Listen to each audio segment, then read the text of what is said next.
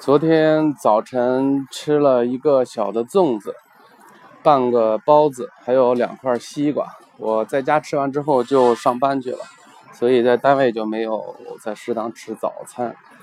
中午呢，吃了一份肉菜，就是一份鸡块呃，一份素菜，就是丝瓜炒鸡蛋，然后吃了一个馒头。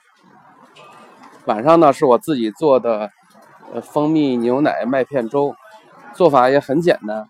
我在超市买的那种快熟的麦片儿，呃，拿热水一冲，冲下去，等三两分钟，它泡发了之后，然后加一勺蜂蜜进去，然后再加一袋牛奶就成了。这就是我现在，呃，减肥期间晚上的这个晚餐。运动方面呢，早晨是走了四公里。中午走了，呃，两公里，晚上走了三公里。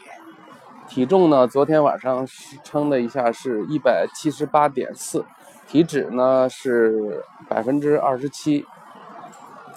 我在这个就是管住嘴、迈开腿之前呢，就是还是走了一些弯路，尤其是这个迈开腿。最开始的时候呢，没有做什么准备，当时我体重比较重。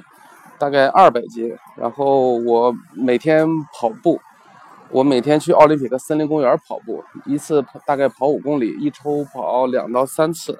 但是跑了两周之后，就觉得膝盖有些不太舒服，然后呢，我就到医院拍了个片子，医生诊断呢就是髌骨磨损，医生也说，就是我这么重的体重，这样跑步的话，可能对膝盖会有损伤。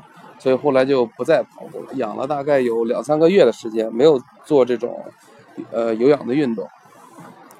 之后呢，我就自己做了一些准备，一方面呢就是这个呃装备，装备上呢，我现在，呃常年的话穿的都是这种专业的跑鞋。那这种专业的跑鞋的话，它这个呃缓冲会比较好，这是一方面。另外一方面就是我现在基本上。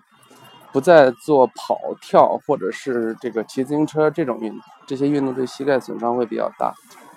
我现在基本上每天就是呃走步，呃大概每天有十公里的这个量，呃然后就辅以游泳这两项运动，一个是快走，一个是游泳呢，对膝盖损伤是比较小的。呃，然后呢就是。呃，我定期可能会吃一些这个维骨力，就是氨糖，它是补充关节里边的这个润滑液的这个这个呃，就是补充营养剂。呃，大概就是这样，一直到现在呢，我的这个膝盖这个也没有再感觉有什么不舒服。好吧，今天就这样。